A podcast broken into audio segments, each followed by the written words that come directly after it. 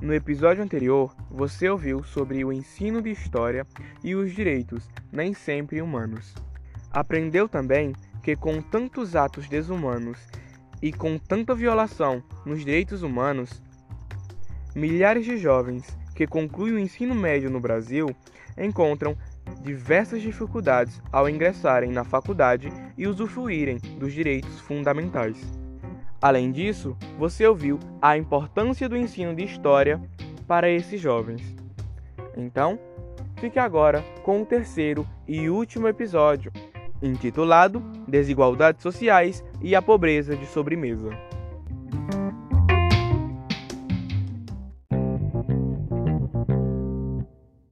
Olá, bom dia, boa tarde, boa noite.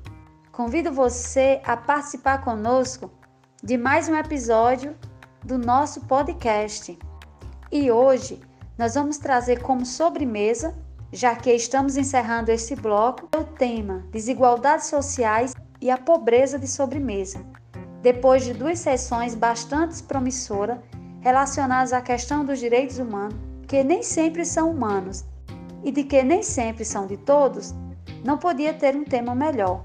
Então, vamos neste momento fazer uma viagem nessa temática, que tem como destino a reflexão sobre a desigualdade social e a pobreza escancarada ainda mais pela pandemia existente no nosso país. Pois bem, o capitalismo constituiu um processo de produção e reprodução de desigualdades estendida a partir da profunda exclusão gerada no Brasil pelo sentido da colonização portuguesa. Segundo dados da Pesquisa Nacional por Amostra de Domicílios Contínua, em cinco anos, entre 2014 e 2019, o contingente de desocupados no Brasil aumentou de 6,7 para 12,6 milhões, elevação de quase 90%.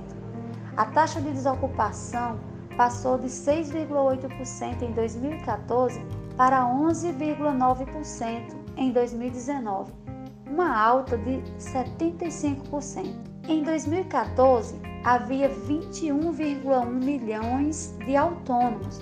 Em 2019, 24,2 milhões, um acréscimo de 3,1 milhões em cinco anos. Desse total, 80% não tinha CNPJ, proteção trabalhista ou ainda, em muitos casos, não contribuía com a previdência. O capitalismo, em nossa quadra histórica, visa destruir as relações salariais com intensificação do uso do trabalho em jornadas extensas e intensas. Com a pandemia do coronavírus, o quadro econômico e social agravou-se profundamente com regressão acentuada do nível de produção e ocupação da força de trabalho. Medidas governamentais implementadas emergencialmente apontam para possíveis alterações no padrão de gestação da desigualdade social que já vinha se configurando desde 2016 com políticas de contração do papel do Estado. Enfim, se quando as medidas de distanciamento social foram determinadas, com pedidos para que as pessoas permanecessem em suas casas, tivessem sido acompanhadas de uma política pública de assistência social e segurança, que previsse que a polícia somente ingressaria nos territórios de favela em casos excepcionais para preservar as vidas dos moradores dessas áreas e também a dos policiais e reduzir a disseminação de doença.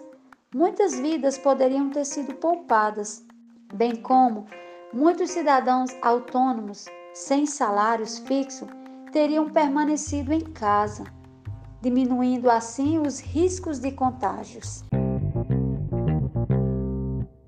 O risco de morte por Covid-19 de pretos e pardos nas áreas urbanas é substancialmente mais alto do que o de outros grupos, e esse risco segundo Ribeiro 2020. Ou seja, não se trata apenas de uma diferença matemática na distribuição das mortes entre os grupos. Trata-se de diferenças desnecessárias, evitáveis e, além disso, injustas e injustificáveis. O ponto aqui Não é um jogo de números, tampouco uma lente embaçada que impede de enxergar a realidade. É urgente a necessidade de intervenções efetivas para o enfrentamento ao racismo e de mais formas de hierarquização social para se alcançar a equidade em saúde. A Covid-19 surgiu inesperadamente. A forma de contágio se alastrou rapidamente e a doença tem provocado muitas mortes de um jeito nunca antes experienciado. Mas o que tem ficado mais evidente é como as desigualdades provocadas por um sistema e economia excludentes têm sido agravantes diante das populações mais vulneráveis. Se no início dessa crise humanitária o vírus parecia ser uma lição com a qual todos nós poderíamos aprender e, quem sabe, mudar os rumos das estruturas e práticas sociais, com o passar do tempo, reconhecemos que as mudanças foram insuficientes e os danos provocados pela Covid-19 só intensificaram os velhos problemas de sempre. As condições de sobrevivência da população mais vulnerável deveriam ser asseguradas pelas nossas legislação, mas as estatísticas mostram o contrário.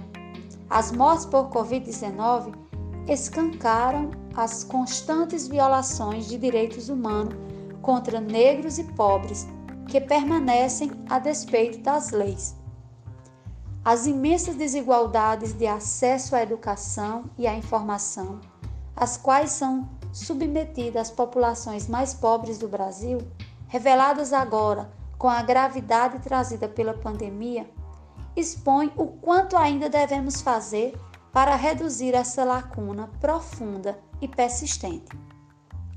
Levando-se em conta que os direitos humanos são integrais, interdependentes e indivisíveis, Embora vivamos em um país que não oferece comida e saúde adequadas para a sua população, temos de lembrar que muitas dessas violações são produtos da desinformação, da precariedade educacional e do analfabetismo digital.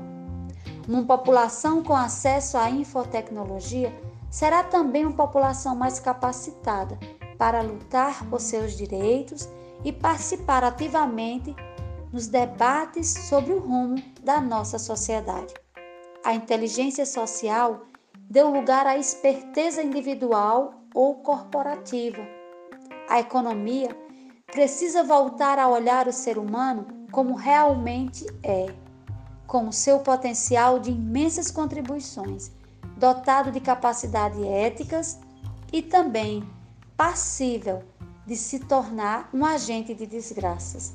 A economia precisa voltar a ser organizada em função do ser humano.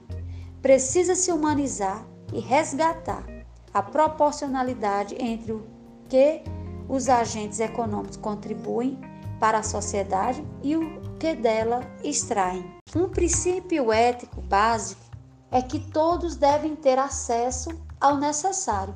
O PIB mundial de 2019 foi de 85 trilhões de dólares para uma população de 7,8 bilhões de pessoas, o que significa que produzimos como ordem de grandeza 18 mil reais de bens e serviços por mês por família de quatro pessoas. O que produzimos no mundo permite assegurar, com uma moderada redução da desigualdade, vida digna e confortável para todos. Porém, Vivemos em uma sociedade marcada pela desigualdade social, de gênero, racial e renda. Vivenciamos cada vez mais a degradação contínua das condições de vida para uma parte da população. A pobreza é ainda uma realidade marcante no Brasil, atingindo as regiões mais diversas e estabelecendo limites de acesso a alguns direitos garantidos na Constituição Federal. Desse modo, os índices de pobreza são altamente significativos e atingem uma grande parte da população negligenciada em seus direitos básicos de qualidade de vida. Essa questão é marcante também no cenário da rede pública de ensino. que além dos problemas inerentes ao seu objeto, recebe inúmeros estudantes oriundos de classes sociais muito baixas, em que a pobreza não é uma escolha de vida, mas a pobreza é a própria vida. No Brasil, a desigualdade social é evidente. Basta lembrarmos que o país ocupa a 79ª posição no Índice de Desenvolvimento Humano. E o que contribui para isso é a falta de acesso da maior parte da população a serviços básicos, a corrupção, os baixos salários, entre outros. Vale lembrar que a população de pardos e pretos no Brasil chega a 96 milhões de habitantes. Assim, especificamente em nosso país, com um passado de escravidão africana. A desigualdade social também está ligada a questões étnicas. A ausência ou ineficiência de políticas públicas que garantam moradia digna e adequada, saneamento básico e água potável, por exemplo, expõe um longo histórico de desassistências que sabemos afetam de maneira desproporcional as populações já vulnerabilizadas e violentadas pelo Estado.